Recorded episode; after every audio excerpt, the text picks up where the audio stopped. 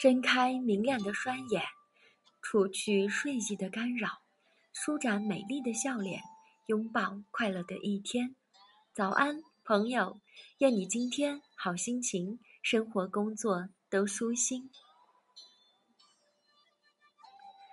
为什么要关注普洱茶的转化空间？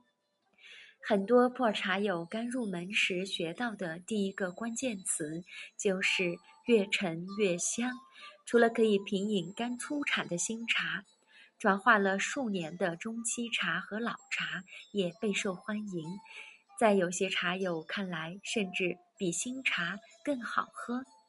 与绿茶、红茶、乌龙茶等品饮时实现较短的茶类相比，普洱新茶的香气和口感表现并不算突出，因为原料和工艺的特殊性。大部分普洱茶的最佳品饮期反而在转化几年之后。原料决定上限，工艺决定下限。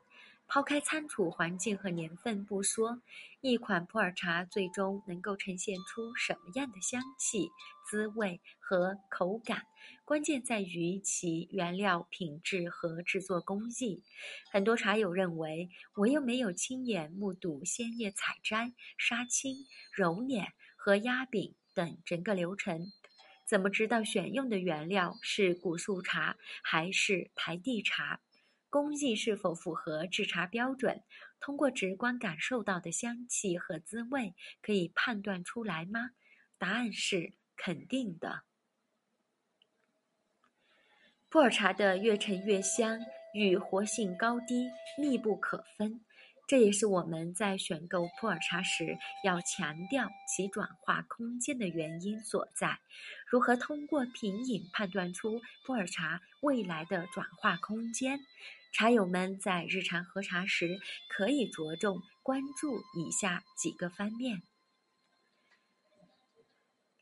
糖苷类物质含量决定活性高低。普洱茶后期转化以微生物作用为主。茶叶中的糖苷类物质可以作为微生物活动提供源源不断的能量，也就是说，普洱茶的实际转化效果与糖苷类物质含量高低有关。喝茶时，茶汤中的糖苷类物质会附着在口腔的各个部位。吸热水解后产生的葡萄糖和有机酸，前者会让我们直接产生回甜的感觉，即回甘；有机酸会刺激唾液腺分泌，于是就有了生津。而整个吸热水解过程会带走口腔内的热量，喝茶时感受到的清凉感也正来源于此。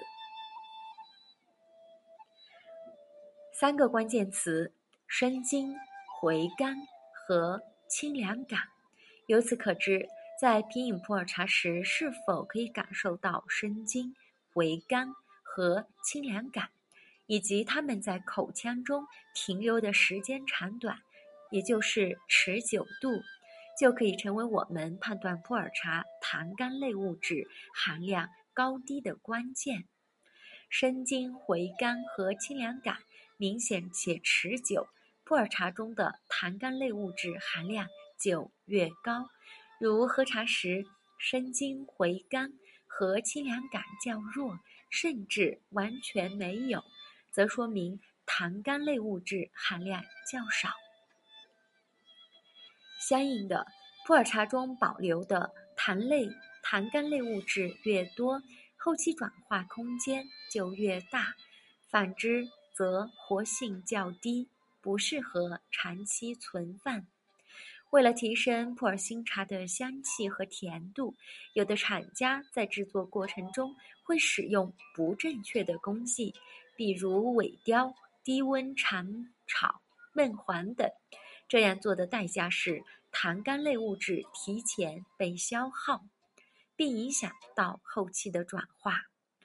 如果期待普洱茶可以越陈越香，转化后茶汤越来越厚，喉韵越来越深，体感越来越强，那么茶友们在试喝时就需要通过口腔中的生津、回甘和清凉感表现，判断出这款茶的糖苷类物质含量多少，以及是否具有转化空间。